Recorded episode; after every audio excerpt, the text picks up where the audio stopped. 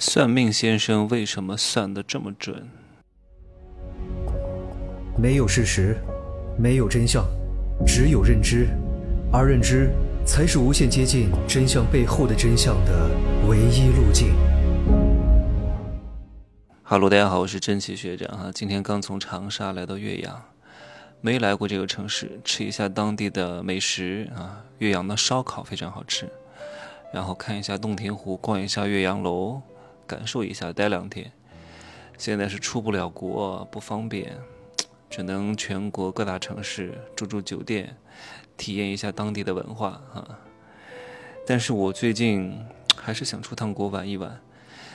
嗯，从香港走啊，因为我大概查了一下政策，从现在入境香港不用隔离，然后到国外的某些国家也不用隔离啊，然后从国外飞回香港，好像也不用隔离。啊，这个好像待定，这个还没有最终确定。但是从香港回大陆是要隔离七天的，但我觉得也值啊，对吧？等真正的彻底开放之后，你再出去，人很多的，而且现在有很多人压抑着这种出国旅游的需求。一旦开放，全都出去，价格大涨，人满为患。然后我觉得不好啊，就趁着人少的时候出去一下，顶多折腾一点。为什么呀，各位？不要等了，真的不能等。你看看韩国首尔梨泰院发生的那个踩踏事件，死了几百人啊，其中还有一个特别帅的一个男明星，也被踩死了。所以人生的意外是随时随地都可能到来的。我今天中午见了一个学员，啊，是我多年之前一块合作的，后来也听了我的很多课程。他说他认识，他是做金融行业的。他说他的很多客户很有钱，五六十岁了，随随便便花个几百万买一个信托产品，那都是眼都不眨一下。可是他们一生都没有享受过，就在那个什么大市场做什么面粉批发、粮油批发，每天守在店里辛辛苦苦三四十年，攒了几百万、上千万，可能买了一些房，也挣了一些钱，可是没享受过，要这个钱干嘛呢？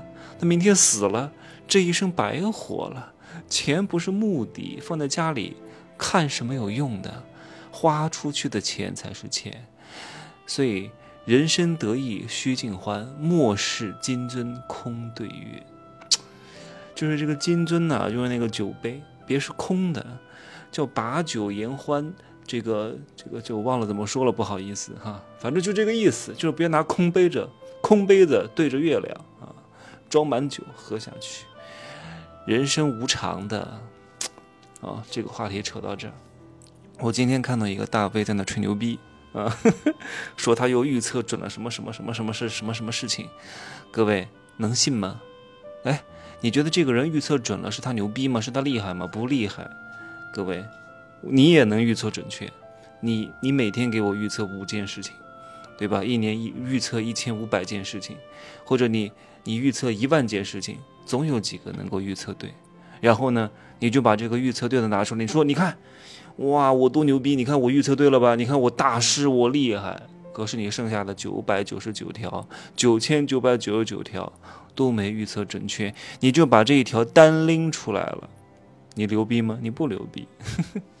所以有些人预测的很准，你也不能信啊，都是假的。那算命先生为什么可以算得准呢？各位？算命算得准，不是因为他有多牛逼，对吧？是因为你有需求，你没问题是不会去算命的。你好好的，对吧？没有什么欲望，没有什么需求，没遇到什么事，顺风顺水的，你不会去算命的。所以你去算命，是因为你遇到事儿了，心情不好了，遇到坎坷了，被人打击了，被人薅羊毛了，对吧？感觉诸事不顺了，你才会去算。你这个需求就已经很明显摆在台面上了。所以比较容易算出来，而且人为什么会去算命？很多人也不信算命的，只不过呢，他要去找一个人来确证他的判断是对的啊，就是为自己的预期寻找更加充足的理由，所以他要去找一个算命先生来说：“哎呀，你看，哎呀，哎呀，你的算的跟我想的是一模一样啊，你太厉害了呀！”他厉害什么呢？你本来就有这样的想法，然后表现在你的表情上。对吧？因为有一些算命大师，还是比较会识人数的啊，看过的人也比较多，模型也比较多，能够随意抽取出来跟它对应上，大概判断出来你的长相，对吧？言行举止、穿着，然后你来本来就有需求，也就那些需求，要不就为钱，要不为名，要不为利啊，要不为健康，要不就情感等等之类的，总有一个大概看一看，跟你聊两句。能估摸着判断出来个八九不离十，你就会觉得他很厉害，对吧？你说我分析的对不对？其实各位也是可以变成算命大师的啊，对别人的所有的行为、言行举止预测的比较准确啊。我说的是一般选手啊，如果你在遇到高手的时候，其实也不容易预判准确的，因为高手会放烟雾弹，让你不好把握和判断他接下来要怎么走。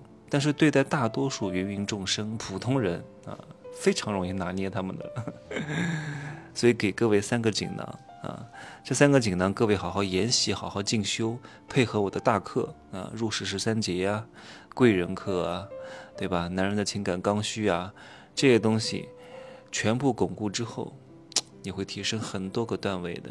啊，第一个锦囊是什么？就是的，要对人性有着深刻的了解，无非就是恐惧、贪婪、自私、喜怒哀乐等等。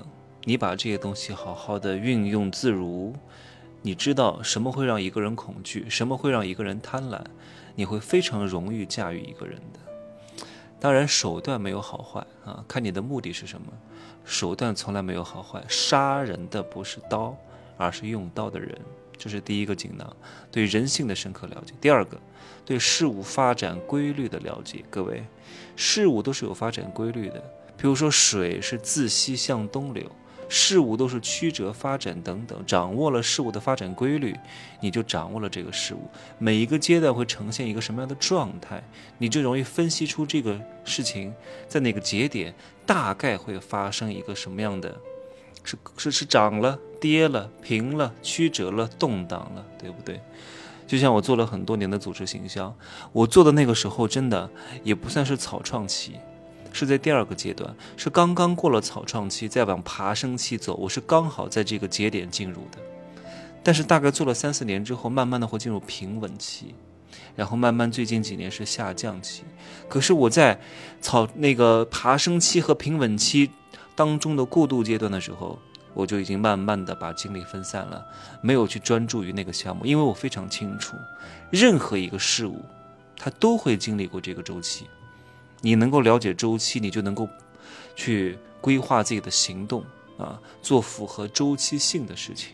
《三国演义》当中讲过一句话，叫“天下大事，分久必合，合久必分”，这就是一个事物的发展规律。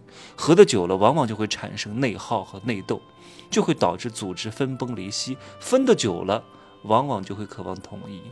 你了解这些东西之后，你就知道哪些时候该做什么事情，哪些时候该和这个人暂时分开一下，该和这个人再重新耦合一下，懂吗？你了解这个，你能够把人和人的关系把控的非常之好。第三个锦囊是什么？就是你要对所有的可能性有所了解。就这件事情发生了。它会有哪些可能？每一个可能你能不能接受，对吧？这个可能发生之后，你的应对策略是什么？比如说有个人请你吃饭，你无非就是两个选择，一个是去，一个是不去，就这两种状况。所以当你知道这两种状况之后，你就可以做两手准备：去了会怎么办？不去又会怎么办？哪一个符合你自身的利益，对吧？有没有必要去这趟饭局？能够给你带来什么？高手做事情。都是为目的服务的，他不会做无用功的，不是在那找存在感的。那如果你的目的就是找存在感，那你也可以去，浪费你人生宝贵的时间，花三四个小时，跟他妈一帮啊吹牛逼，有什么意义吗？啊，找存在感吗？啊，阿 Q 精神，精神胜利法是吗？行了，就讲这三点吧。第一个对人性有深刻的了解，第二个对事物发展规律的了解，第三个对所有可能性的了解，对吧？所以算命大师准不准？不准，是因为你有所求啊。